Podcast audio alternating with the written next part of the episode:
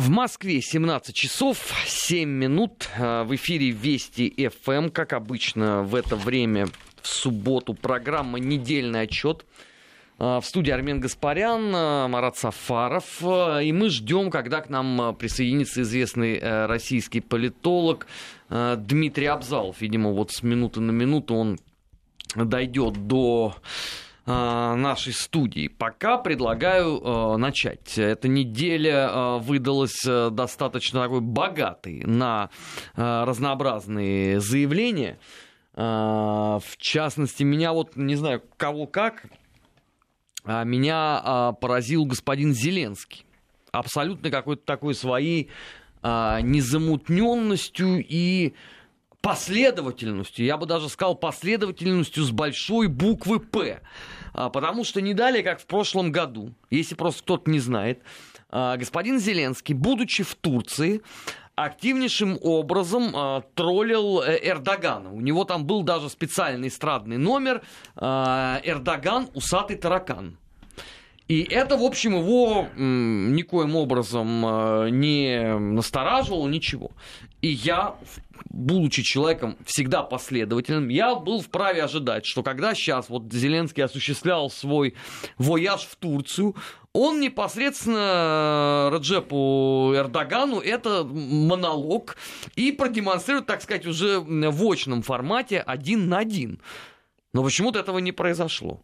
Ну, там произошел другой же театральный жест. А, такая, в общем, такой перформанс с браслетами. Правда, он какой-то был очень странный, да, напомним нашим радиослушателям, кто не видел эту интересную сцену, что президент Украины, президент Украины, именно так, не артист, а президент, значит, он продемонстрировал на пресс-конференции а, перед журналистами, перед всем мировым сообществом и перед своим коллегой турецким браслет, который он, значит, одевает. Теперь им не будет снимать а, и преподнесены эти браслеты ему родственниками задержанных в прошлом году украинских моряков в Керченском проливе, которые нарушили все, что могли только нарушить, и, соответственно, фактически да, ждут суда. Но это его не смущает. У него же они кто там, политические заключенные, наверное, да? Какой у них статус на Украине? А, и вот, соответственно... Почему? Узники совести. Узники совести. Вот, значит, а, напоминанием об этом ему 24 часа в сутки будут эти браслеты. Но это не в этом дело, это, в общем, там на Украине много интересных политиков и было, и есть, которые любят эпатаж. А мне больше понравилась реакция самого Эрдогана да, на, это все, на эти все браслеты. Такой был, ну, не побоюсь этого слова, троллинг в адрес молодого коллеги, что уж такие, такая международная политическая обстановка, что браслетов не напасешься.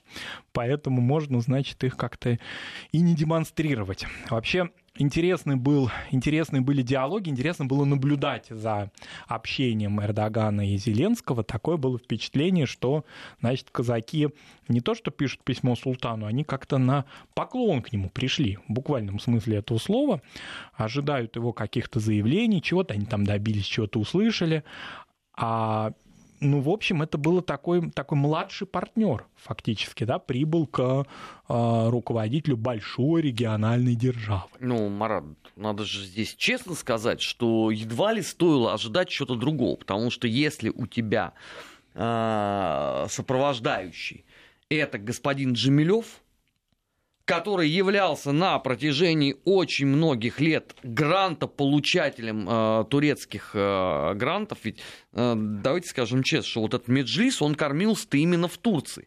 И первый же э, после возвращения э, Крыма в состав э, России, вот этот вот их симпозиум, или я не знаю, что у них там это было, там слет юных Василис, он же как раз в Стамбуле происходил.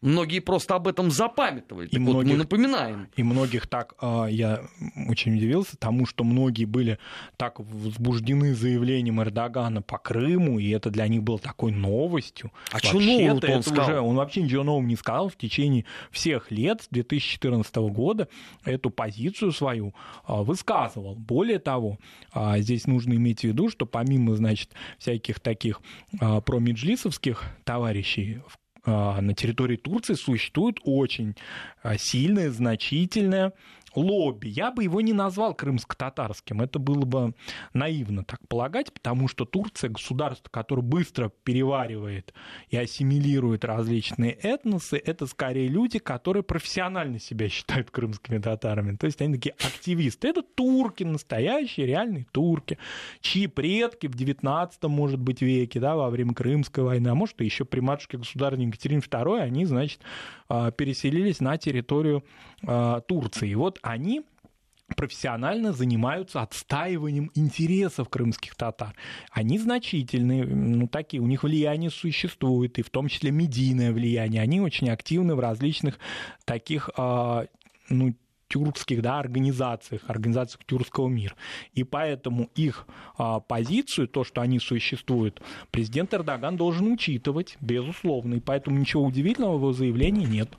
К нам а, присоединяется известный российский политолог Дмитрий Абзалов. Известно. Приветствуем. Добрый Приветствуем. вечер. А, мы, пока ждали вас, говорили по визиту господина Зеленского к Эрдогану. А, замечательный был визит, особенно на фанеру прекрасный, я бы сказал. Это, напоминаю, район Стамбуле, в ко- на котором находится резиденция Вселенского Патриарха. Это имеется в виду, что Зеленский отказался подписывать э, новую декларацию? Нет, она, она реально готовилась, а удивительно. Там она касалась экологических инициатив господина а, Варфоломея, вот, но, как известно, был получен, получен отказ. Там основная раз, раз, как бы разговор заключается в следующем. Томас, а, над которым Сократилин в свое время очень жестко издевался еще в конце прошлого года а, в целом этих комедийных шоу. Так вот, он предполагает, помимо всего прочего, передачи зарубежных церквей. Ну, в частности, на восточном побережье Соединенных Штатов Америки. Например, вот, а, соответственно, более того, значительной части передачи, в том числе контроля над назначением, например, предстоятелей в приходах. Так вот, э, Зеленский э, соответствующую позицию решил оттуда исключить, ну хотя бы контроль над зарубежными приходами. Вот. Э, но при этом это основная и наиболее лакомая часть с точки зрения как бы, позиции Варфоломея, поэтому разлад прошел именно по этому направлению. Я напоминаю, что инициатива создания Украинской Православной Церкви, ну, фактически это получается раньше, ну, мы это не признавали, но Украина считала, что там есть патриархат. Вот. А сейчас же это обычная поместная церковь. Вот, в представлении как бы Варфоломея. Только ее никто из поместных церквей не признал. Конечно. Вот. Ну, собственно говоря, патриархат на Украине тоже мало кто признавал. Вот. Поэтому вопрос заключается в другом. То, что Зеленский э, говорил о том, что он собирается дистанцироваться. Собственно говоря, он и дистанцировался. Вопрос заключается в следующем. А зачем он туда поехал? Потому что я напоминаю, что инициатива визита к Варфоломею принадлежала именно Зеленскому. Варфоломей этого как бы не он был инициатором. Вообще весь визит выглядит достаточно странно. Во-первых, как бы откровенный плевок в лицо как бы на пресс-конференции относительно браслетов. Вот, все, кто с дипломатическими особенностями протоколом знакомы, понимают, что это откровенный плевок. То есть люди либо не говорят ничего, либо поддерживают, но обычно не говорят. Вот. А аргумент по поводу того, что все, все руки в браслетах, это не есть очень хорошо. Но вот. ведь Трамп же, он же вот не вступает в какую-то полемику, да, с своими коллегами на пресс-конференциях. Он как-то делает вид, что это вообще его не касается. Нет, это, кстати говоря, Трамп является здесь очень-очень-очень э, классические схемы. То есть э, он очень классической моделью, как, это, как на это правильно реагировать. Посмотрим ситуацию, как он с разными товарищами встречается. Самое интересное, конечно же, с представителем Польши. Польша про свое, Трамп про свое, и они параллельно даже никак не пересекаются, журналистов не особо волнует. Вот, то же самое примерно и здесь. То есть понятно, что, во-первых, это первый официальный визит Зеленского. Не рабочий, а официальный. В Европу он ездит с рабочими визитами. И первый официальный визит в Турцию. Вот. А, делать первый официальный визит в Турцию а, перед визитом в США, это, мягко говоря, очень оригинально. У Турции сложные отношения с Европейским Союзом сейчас, сложные отношения с Вашингтоном сейчас. А, поэтому на этом фоне, конечно же, выбор именно такого направления для визита достаточно странный, но он объясняется внутриполитически. Крымом? Да нет, Крым с Крымом все понятно. Соответственно, Эрдоган всегда говорит про Крым. Он каждый раз так говорит с 2014 года. Он до этого, на самом деле, так говорил просто в скрытой форме в отношении Украины. Вот. Вопрос то, что он реально там уже где-то год не финансирует, э, ну, или снизил финансирование отдельных организаций, которые занимаются красотой составляющей, поэтому вопрос ничего он говорит, а что он делает. Вот делает он это. Вот, понятно, что он не может по-другому сказать, у него там примерно 3 миллиона, 3-4 миллиона, соответственно, избирателей как бы связаны с крымско-татарскими этническими группами, поэтому он в любом случае за них будет говорить. Вот, вопрос заключается интересный в другом. Он заключается в том, что есть здесь внутриполитическая составляющая. А куда у нас летал господин Порошенко на свой отпуск? Он сначала прилетел в Турцию, а потом прилетел в Объединенные Арабские Эмираты. Ходили слухи о том, что, и, кстати говоря, он полетел не в Европейский Союз, а именно в Турцию. Ходили слухи о том, что, соответственно, он, э, скажем так, готовил запасной аэродром. То есть как бы мог простить убежище, например, политического. В случае Турции? чего? Объясню почему. Турция не выдает, в отличие от той же самой Испании. Ну, Испания... Так Израиль не выдает. А, Израиль не выдает. Но Порошенко там не дадут, э, соответственно, э, политическую неприкосновенность.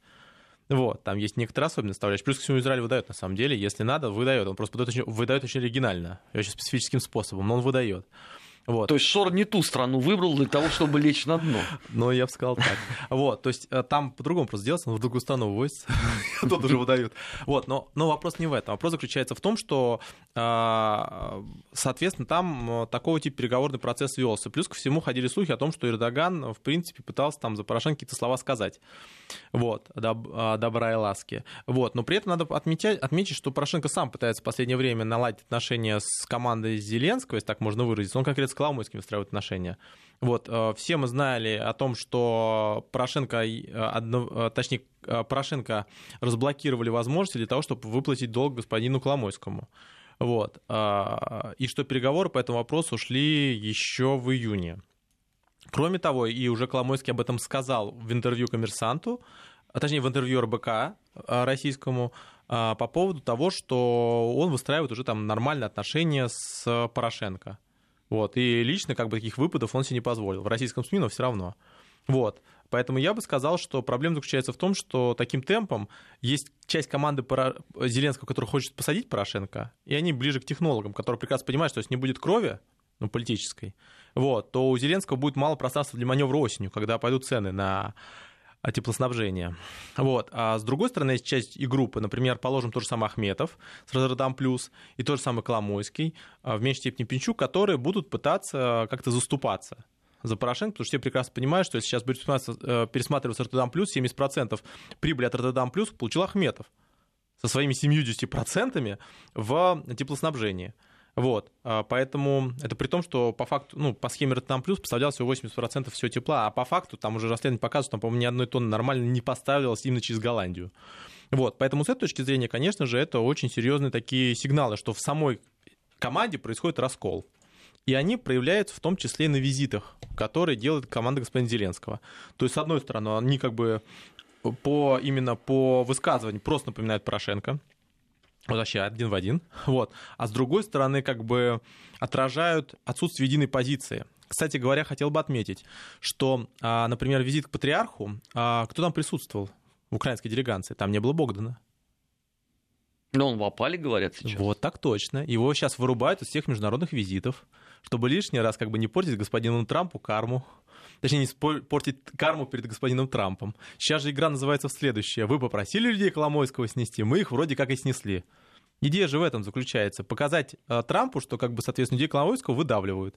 И все понимают, что это как бы фейк, что еще будет хуже, если станет генпрокурором, например, или что-то производное от этого. Вот. Но ему крайне важно встретиться с Трампом. Плюс ко всему ходят слухи о том, что на той встрече в июне компромат, который Шо, э, Шокин, собственно говоря, собирал на господина Байдена, младшего, Хантера Байдена, кстати, это единственный ребенок, который у Байдена живых остался сейчас, а, соответственно, а, он был передан Коломойскому. Красиво.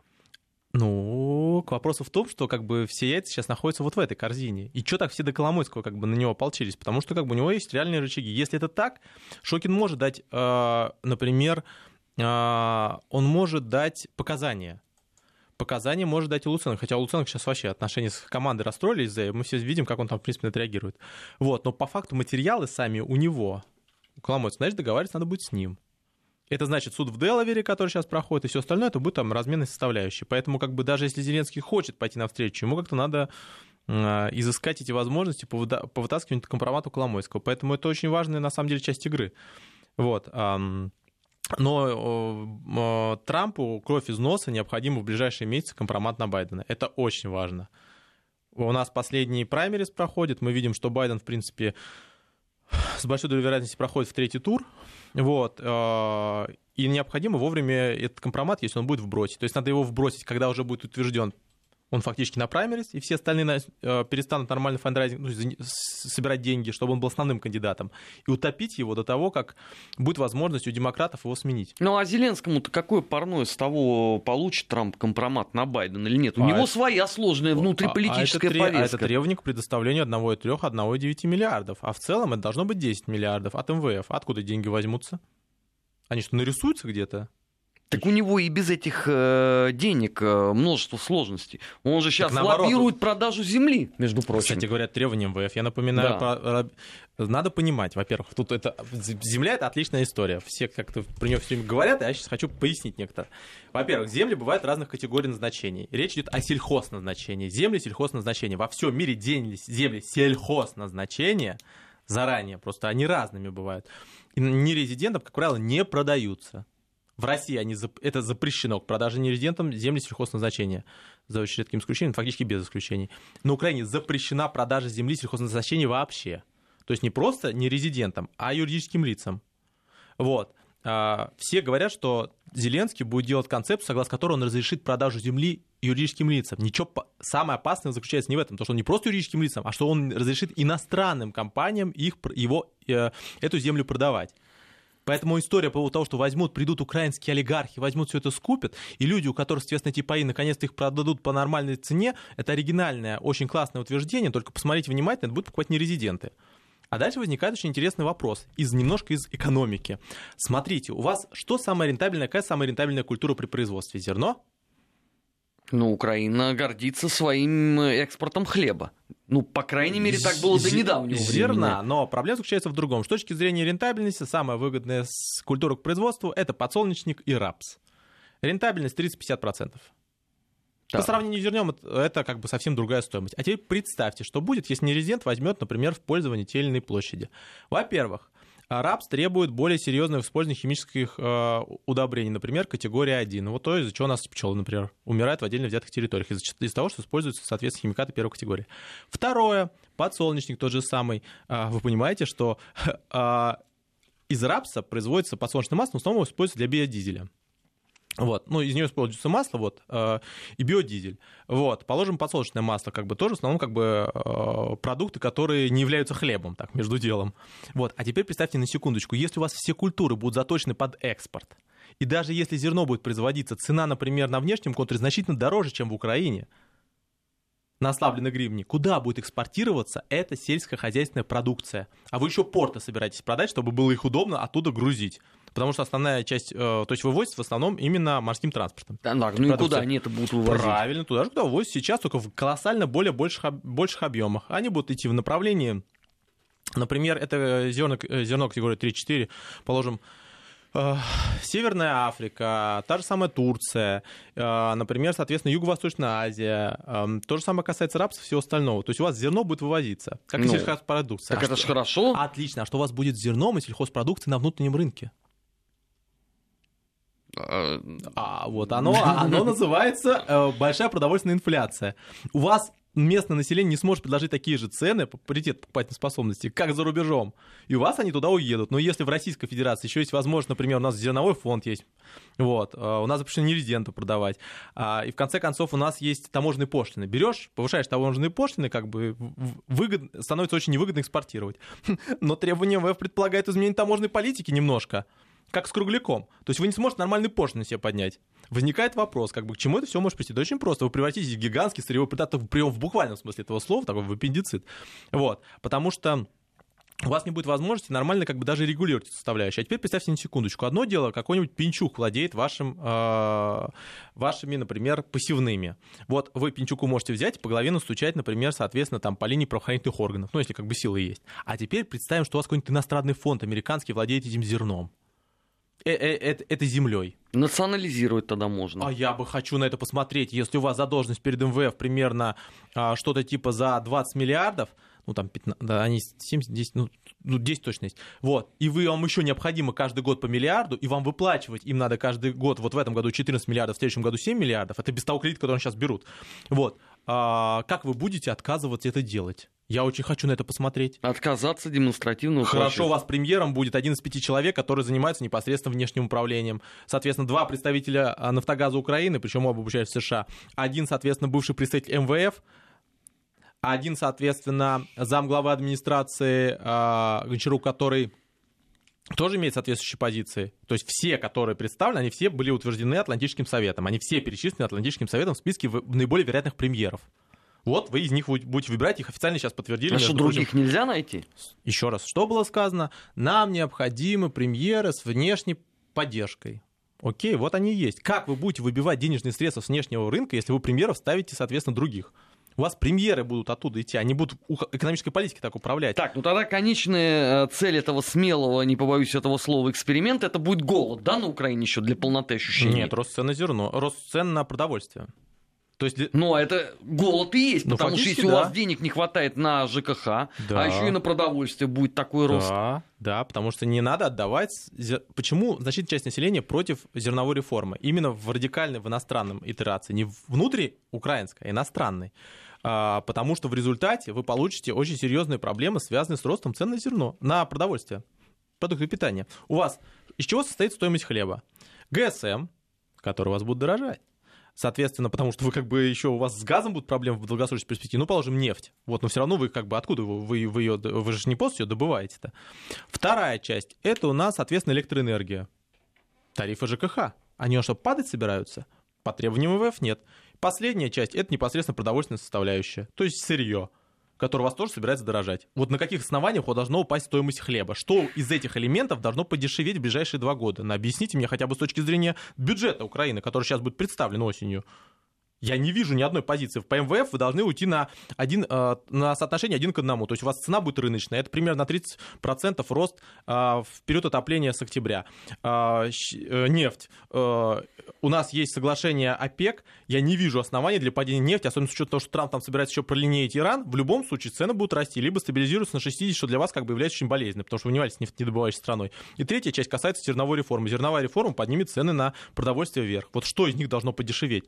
Я не вижу оснований для того, чтобы хлеб стабилизировался. Ну, то есть все, это стенка, да? Это не стенка. Это вопрос заключается в том, что, как, что дальше делать. То есть дальше возникает вопрос. С одной, я понимаю Зеленского, вас, с одной стороны, приперли к стене тем, что ему необходимы деньги, без денег будет дефолт, это все понимают. С другой стороны, все понимают, что то, тем путем, который сейчас идет Украина, она не сможет быстро выйти. Даже Греция, которая этим путем шла, единственное, что ее спасло, это то, что она находилась в зоне евро. И просто нормально не дали упасть. Мы сейчас э, прервемся на выпуск новостей, после этого продолжим э, недельный отчет. Не переключайтесь. Недельный отчет. Подводим итоги. Анализируем главные события.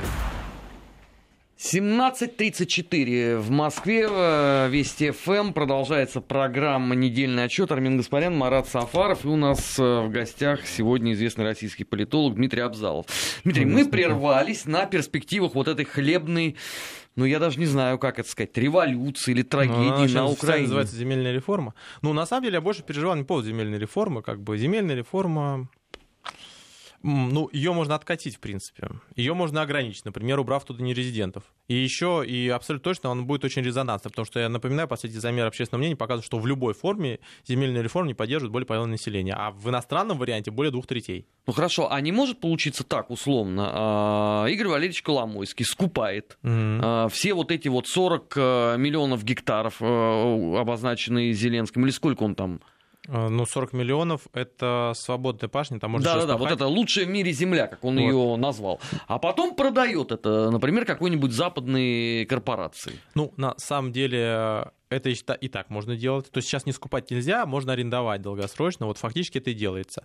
Вот. А, соответственно, есть способы, каким образом закупается земля. То есть через прокси компании. То есть вы создаете компанию на территории, называете ее как-нибудь э, чайный ЛТД, вот, ну, конечно, такой называть не будет, а типа, типа хлеб, вперед, Украина, давай, вот, и, соответственно, какой ну, иероглифы, ну, не принципиально, вот, и, соответственно, туда как бы берете землю, потом вы через бенефициаров, там, 4, 5, 7 кругов через Дубай, там, выворачивать Сингапур, она уехала куда-нибудь туда, в Швейцарию, вот, и там находится как бы реальный бенефициар. Вопрос заключается в том, никто контролирует фактически, а куда пойдет эта, эта продукция какие можно будет использовать удобрения, какие можно будет, куда можно будет эту продукцию направлять, как, а, соответственно, как можно будет регулировать такого типа действия. То есть проблема будет заключаться не в том, что как бы вы придете и скажете, что у вас украинская официальная компания, вот давайте по украинским законам. Вопрос будет в другом, что к вам после этого из посольства постучат, например, или еще откуда-нибудь скажут, вот это не надо делать. Хорошо, а перед парламентскими выборами на Украине вообще тема земельной реформы, она как-то фигурировала? Вот Фигурировала. Такой, а, беспрецедентная такая поддержка слуги народов, она как-то вообще коррелирует с этими перед, комп- перед кампанией официально, перед парламентской кампанией, этот проект не, э, активно поддерживал Вакарчук. Именно по внешней линии.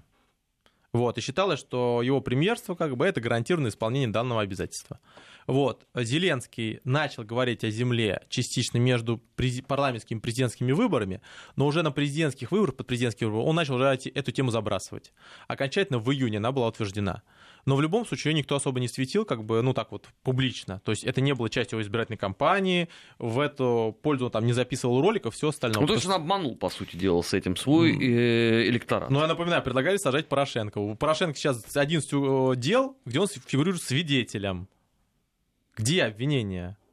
Где оно? Куда ну, оно уехало? Все. Портнов обещает. Да, поэтому сейчас Портнов пытается за этого отжать, за Портнова.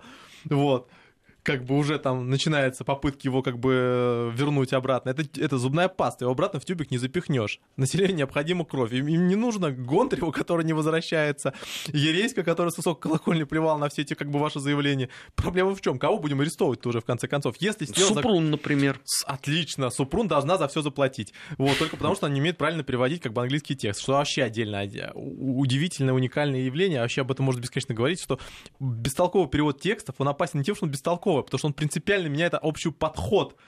Вот. Как, как вы можете потребовать вертолет, если у вас вертолетов в области нет?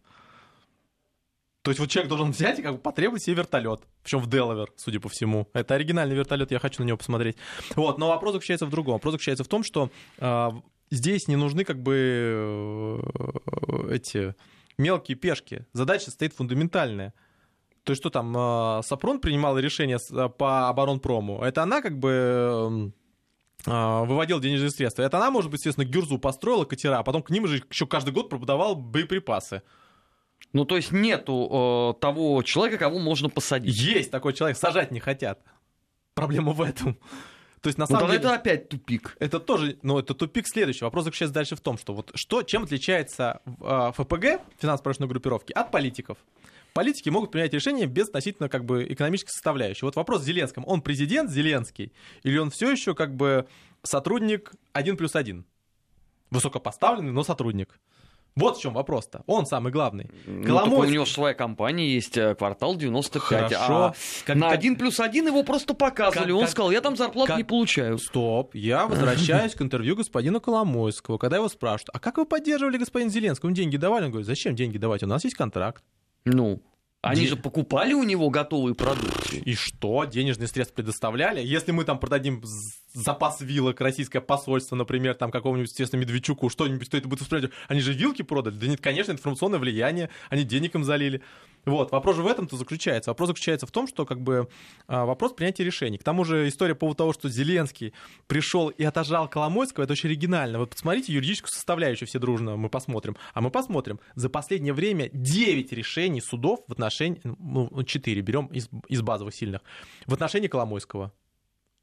Вот до этого несколько лет их не было, в принципе, а сейчас они появились. А потому что Коломойский был бароном-изгнанником. Да, Его не было на территории Украины, да. он не мог э, направлять да, э, первые чистое три, правосудие. Первые три решения до того, как он вернулся. А это они уже а, вовремя да, поняли, да, как, как, как поменяется вектор. Да. да, да, да, отлично. То есть это к вопросу о том, что как бы судебное решение на что не влияет. А то, что как бы у Коломойского там активы возвращаются, то, что у него, кстати, сейчас приват собираются возвращать, было... Э, я напоминаю, было подано э, в суд, э, соответственно, обращение уже от привата, от действующего руководства по поводу возвращения денежных средств, которые вроде были бы украдены в привате. Что, обратно возвращают? О том, что там ФПГ, это все уже примерно плюс-минус знают и те или как бы давления известны. Вопрос заключается в том, что вот, вот финансово-промышленные группировки, они все-таки важнее, чем как бы общеполитический подход или нет. Вот это мы сейчас определим. Просто легко говорить, когда у человека рейтинг 42%. Ну, если мы говорим о партии, там 43, 44, например. И даже если у него личный рейтинг, положим, 60. А вот когда начнутся зима, когда зима придет. Вот, вот тогда все мы посмотрим, как бы у кого какой рейтинг, с учетом как бы сверхконцентрации. То есть, на самом деле, возможностей для того, чтобы Зеленскому что-то поменять, не очень много. У него есть несколько месяцев до октября. А он э, собирается что-то менять? Ну, есть некоторые положительные направления, которые, в принципе, говорят о том, что какое-то пожелание все-таки есть. Вот что бы сделал Порошенко, если бы у него, не дай бог, произошла ситуация с четырьмя военными? Он бы уже бил себя, естественно, в этот в бронежилет, который без пластин. Вот, рассказывал, что необходимо Хамви недобронированными как бы куда-то там наступать с направлением Мариуполя еще куда-то. Зеленский постоянно президент Российской Федерации. Только это бессмысленный звонок. Вопрос в другом заключался. Вопрос, в каком формате он происходил и в какой форме. Он в форме не хамства, никто никого не оскорблял. Вот, все происходило достаточно а спокойно. реакция на этот звонок вот. среди населения и среди политической такой элиты, оно какое на Украине? Э, оно разное на самом деле. Вот, есть как бы такие порохоботы, их сети, они как бы всегда так будут реагировать по любой индексации, там, соответственно, президент Зеленский, у них сразу же пошло. С реакцией там типа там 8 миллисекунд, сколько там задержка бывает на телевизорах. Вот, ну, примерно так и есть. 8, 6, 4 есть. Ну, в 5G будет поменьше. Вот, короче, с такой же реакцией реакции. Вот. А основная часть населения хотела мира. Она хотела, что если происходит какой-то конфликт, какое-то проблемное противостояние, чтобы этот вопрос решался диалогом, а не, а не решал, соответственно, а давайте мы их ракетами за это закидаем. Да, но все добрбаты категорически не настроены на диалог. А кто их спрашивает-то? Они на то и добробаты. Вот. Э, я напоминаю, что тот же самый Азов сейчас пытается вывести, например, из зоны, э, соответственно, столкновения, то есть как бы вот из зоны конфликта. Надо их оттуда поводить. Если договариваться, договариваться имеет смысл только с ВСУ, с кадровыми составляющими. Что за добробаты, что это за подразделение? Это то же самое, что, не знаю, вы войну ведете, у вас там войну ведет, соответственно, там какой-нибудь там э, приехал какой-нибудь нижегородский ОМОН. Нет, ну, что, Дмитрий, странно даже от вас слышать. А, Добр-баты – это символ революции гидности. Это люди, отстоявшие независимость Украины, отразившие самую страшную в мире гибридную агрессию и, и порушившие планы нашего Мордора. Я согласен. Инфернального. Добро... Нет, Добробат уникальность ситуации заключается только в том, что это единственное подразделение, вот, соответственно, именно внутреннее, соответственно, фактически они является внутриполицейской организацией, вот так вот, со своей системой ПВО, я бы сказал, единственная в истории человечества. Не, ну, как бы, может, какие-то есть опции, но вот в нормальных странах сложно представить, что вы приезжаете в, Де- в Делавер тот же самый, в полицию, и говорите, ребят, у вас тут как с танками? да есть, вот для охраны порядка парочка. А ра- ракеты есть? Да, конечно, ну вдруг кто? Ну, знаете, бывает, выйдут на улицу, как бы там не, не, не согласованные с этими, с, какими, с С-200, надо встречать. Или мексиканцы да. что-нибудь запустят. Да-да-да, ну дай, не дай бог, сразу надо как бы готовиться. То есть концепция отсутствия вооруженных сил как бы как э, общего подхода к к организации государства. Вот. Ну, это такая ранняя мечта Ленина. Народное Очень... ополчение, ну, которое стоп. вооружаешь и, и У нас как называлось? Милиция. Вот ополчение, но есть ополчение. Как Не, бы... ну, милиция это еще и при временном да, правительстве Да, было. да. Это к вопросу о том, что милиция, то есть милиция, это, соответственно, ополчение, самое что ни на есть, в базовом понятии. То есть взял, что в доме есть, и все, вот ты милиция. Только если в этом доме танки оплот есть, как бы, это очень оригинальный дом. Вот, интересно, где вы как бы его нашли. Я просто, просто хочу представлять вот это ОВД, как он выглядит само по себе. То есть у вас само как бы структура, и где-то рядом есть такая база, стоит под танки. Вот. Но это отдельная история. Я уж не говорю по поводу любая счетная палата за это начнет просто вешать, ну, сажать, потому что как бы на балансе держать у себя, например, там какой-нибудь там, не знаю, э, что-то типа града, вот, это надо еще обосновать, как бы, счетной палате, зачем это надо, например, там, в каком-нибудь, там, не знаю, Винницкой области. Вот, но это отдельная история, как бы, систем госуправления Украины. Вот, что касается этой истории, то понятно, что на Зеленского пытаются повлиять. Вот, его пытаются затащить в эту историю, а, в историю так жесткого противостояния. Вот, а, и таких голосов будет достаточно много. Из тех, кто не прошел, из тех, кто там, соответственно, пытается какие-то различные позиции получить, аппаратно тоже, что он там, Кличко сейчас начнет как бы через свои сети а, разразиться, что он реально как бы думает о благе и, соответственно, экономической составляющей или там о военном урегулировании. Да, конечно, нет, он просто хочет удержаться на своей позиции. Здесь же есть аппаратная составляющая. То есть он сидел, сидел, мост себе строил, как бы в завтрашний дел глядел, естественно, над ним ржало пол, как бы население как бы современного мира, если им перевели, конечно, что он говорит. Вот, как бы, а теперь вдруг резко оказалось, что он вот федеральный политик, э, национальный политик. Оказывается, он с, му... с этим, с Джулиани решил поговорить о муниципальном образовании. Он приехал в США к, президи... к э, Рудольфу Джулиани, бывшему мэру, бывшему мэру Нью-Йорка, чтобы обсудить с ним муниципальное полномочия городов. То есть, когда он был нормальным мэром, он к нему, конечно, не поехал. А Джулиани Ну, ему некогда вообще, было. Что-то. Да, Джулиани не перевели, ну и слава богу, как он там улыбался. Все понимают, что это попытка договориться с Трампом. Вот, поэтому история именно про это.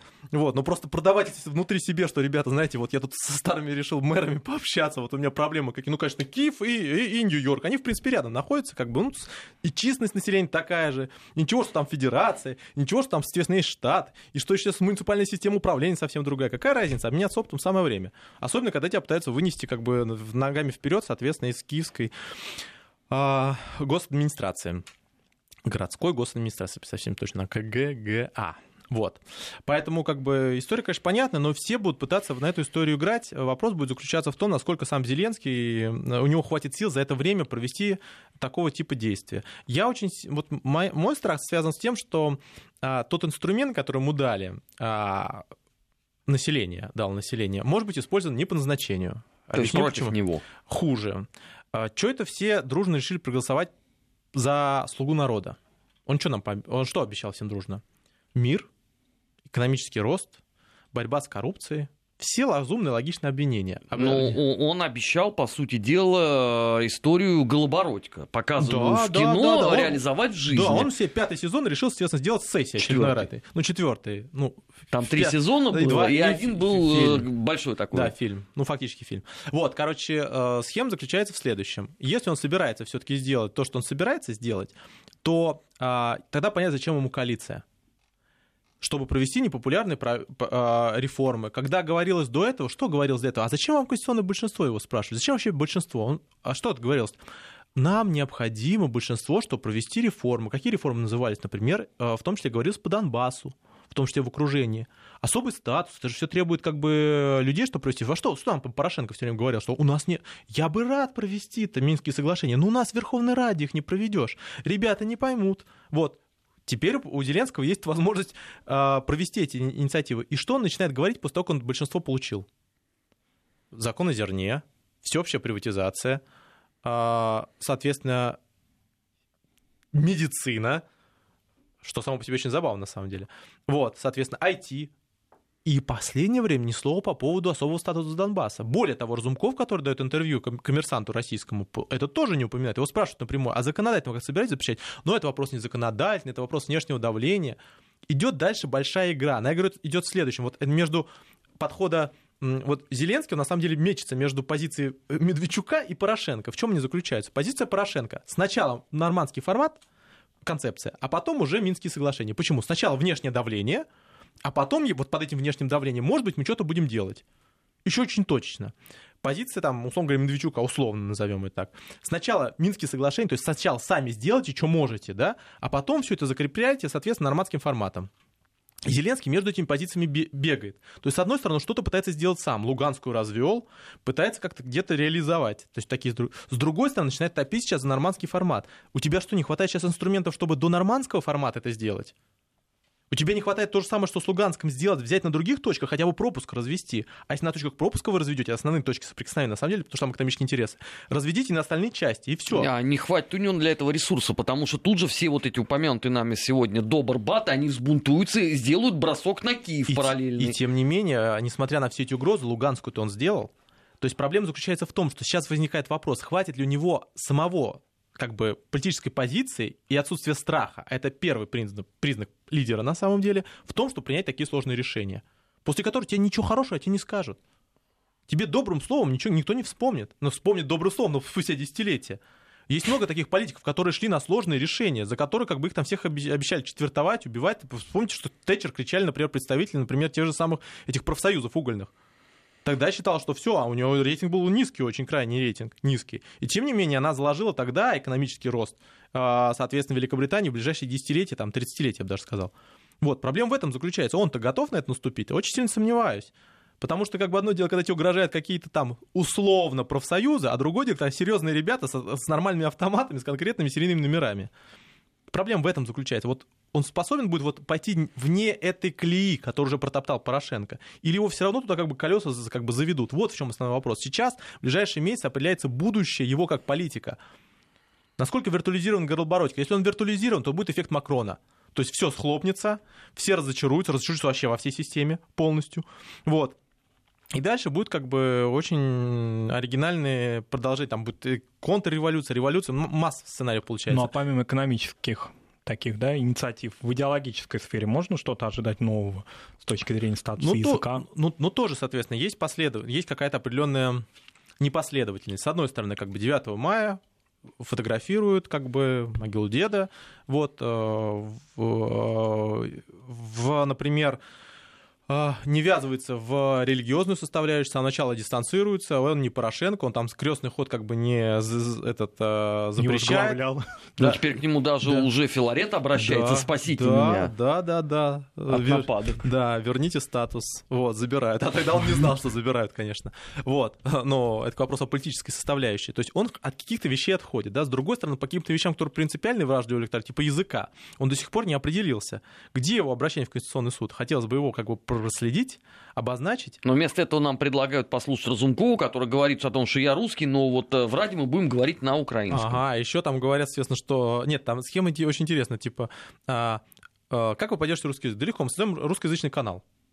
А вот в чем проблема. Проблема не в том, что людям не дают голосовать, а говорить, а им не дают э, правильно говорить. Сейчас мы вам все а Они уже не создают, потому что вот. нету двух миллиардов долларов. Два миллиарда долларов всегда найдется, вопрос их дадут. Да, кстати говоря, укра... русскоязычный канал на Украине уже есть на те же самые деньги. Это Она Ukraine Tomorrow, э, который? Который, соответственно, 50, 40, 50, 20, 10, который 50 ев на английском вещает, 20 на, соответственно, э, крымско-татарском, 10 на русском и 20 еще на каком-то. Вот, наверное, достаточно оригинальным. Вот, поэтому с этой точки зрения как бы все эти опции существуют, то есть вот его не, неопределенность в этих вопросах вызывает целый ряд э, историй. Так можно выиграть кампанию избирать, но так нельзя руководить страной. То есть необходимо, чтобы ты определился. Ты за язык или не за язык? Ты как бы за позицию или не за позицию? Здесь нет неопределенности. Вот по зерну эта определенность появляется. Вопрос, почему он в экономике эти сложные процессы на эти идет, а по политике не идет. А потому что Добрбатам глубоко наплевать на вопрос условно продажи земли. Главное, чтобы москалякам ничего не досталось. Ну, а вот язык для них – это больная мозоль. Проблема заключается в том, что, к сожалению, это называется правовой нигилизм. То есть они совсем понимают, что вот если у них экономика кончится, вот на этом все закончится. Вот. Экономика просто... это очень сложно для них. Им не попроще зна... должны не быть знаю, когда им просто объяснять ситуацию с трубой, когда он перестанет газ качать, и 3 миллиарда, это конкретные цифры. Но они не верят в это. Что? Ну, вера это прекрасно, это очень хорошо, главное, чтобы она была. То есть, но все-таки газо... газонасосные станции, они как бы тоже не верят. Они как бы либо подключены к электроснабжению, либо нет. Вот, все очень просто. Поэтому с этой точки зрения, на самом деле, все прекрасно понимают, что все эти игры политические, они возможны только пока есть экономика. У вас экономика схлопывается, у вас ресурсная база, кормовая база схлопывается, и все, на это все заканчивается. Вот, поэтому э, самое опасное, что многие решения, которые действительно важны, могут пойти очень кулуарно, подковерно. А решения, которые резонансные, мы никогда их не услышим. Вот в этом основная проблема. То есть проблема реальной публичной политики заключается не в том, что она публична, а в том, что, что в ней высвечивается – что в нем реально обсуждается, что в ней важно. Вот важно сейчас именно эти вопросы. Хотелось бы, чтобы на них публично давались ответы. Вот. Или хотя бы не замалчивать. Потому что проблема сейчас Украины заключается не в моряках, несмотря на все представление Зеленского. А проблема Украины сейчас заключается в том, чтобы обеспечить мир, во-первых, и, во-вторых, соответственно, обеспечить эффективное экономическое развитие. Ну, может быть, ему проще о моряках говорить, чем э, разбираться с Не, ну его мира. тоже можно понять. О чем он может с Эрдоганом поговорить? Они фундаментально отличаются и по возрасту, и по религиозной составляющей, и, соответственно, по, вообще по образу жизни в принципе. Это то же самое, что его там, ну, не знаю, хуже было бы его послать там куда-нибудь Ой, даже не знаю, куда послать-то так вот, чтобы... Не, ну, можно про крымских татар еще поговорить. Ну, вместе. это понятно, но какой Зеленский отношение? Он даже в этой теме не особо-то плавает. Если вот, не дай бог, соответственно, как бы э, Эрдоган с дуру спросил, там, например, ребят, ну, хорошо, там, поддерживай, а сколько их всего? Ну, там для этого Джемилев был прихвачен с собой. Да, прямо у микрофона стоял. Вот, так вопрос о том, что человек всегда органично говорит о том, что он, в чем он реально ориентируется. Вот, а с чем с ним поговорить? Как бы о туризме, что ли?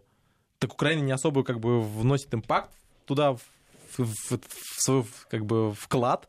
Вот, поэтому это на самом деле все очень оригинально, очень мило, но вот э, Украина, большой проблемой с Украиной в том, что есть неопределенность. Э, э, даже если вы там против, вы хотя бы там возьмите и скажите, что мы против этой позиции, чтобы к ней как-то можно было отнестись, чтобы избиратели вас к этому отнеситься. А самое опасное, что в этой жизни происходит, когда люди улыбаются, молчат, а в это время самые важные, самые нужные, самые серьезные проекты решаются в кабинете, там, условно говоря, 10 на 10. Вот это самое опасное. Что происходит? Вы должны хотя бы об этом спросить, должны хотя бы об этом сказать. Люди хотя бы должны знать, ты должен уметь взять на себя ответственность. Вот проблема Зеленского в том, что он боится этой ответственности. Он считает, что эта ответственность в нем мишень. Ответственность всегда мишень. Просто некоторые люди не боятся ее надевать, а некоторые всегда боятся. А вопрос спрашивается, заключается все-таки в том, ты все-таки президент или всегда был спойлером, которым изначально и был под Тимошенко. Ты стал кандидатом. Ты стал кандидатом, потому что люди разочаровались во всех остальных. Так может быть, ты это тот самый кандидат, который готов это повесить. Если внимательно посмотришь, самые резонансные вещи в э, «Слуге народа» — это когда человек выходил за рамки своей позиции. Когда он, естественно, стучал ты булавой, всем угрожал. Когда он, естественно, посылал всех. Вот что от него требует. Вот за что требует. Не за то, что он правильно протокол соблюдал. Ему требуют вот этих шагов. Где эти шаги? Где они? Они когда хоть раз -то хотя бы от отблеск в закате появляются, когда там он начинает нас, э, э, издеваться над э, муниципальными чиновниками, откровенно говоря. Вот тогда это появляется. Ну, когда там гримасы строят в Ужгороде, да? Да, хоть что-то. Вот, вот этот отблеск, ради этого у него сразу же рейтинг пошел вверх. Вот то же самое. Вот, а теперь слабо взять то же самое с булавой и сделать с серьезными людьми.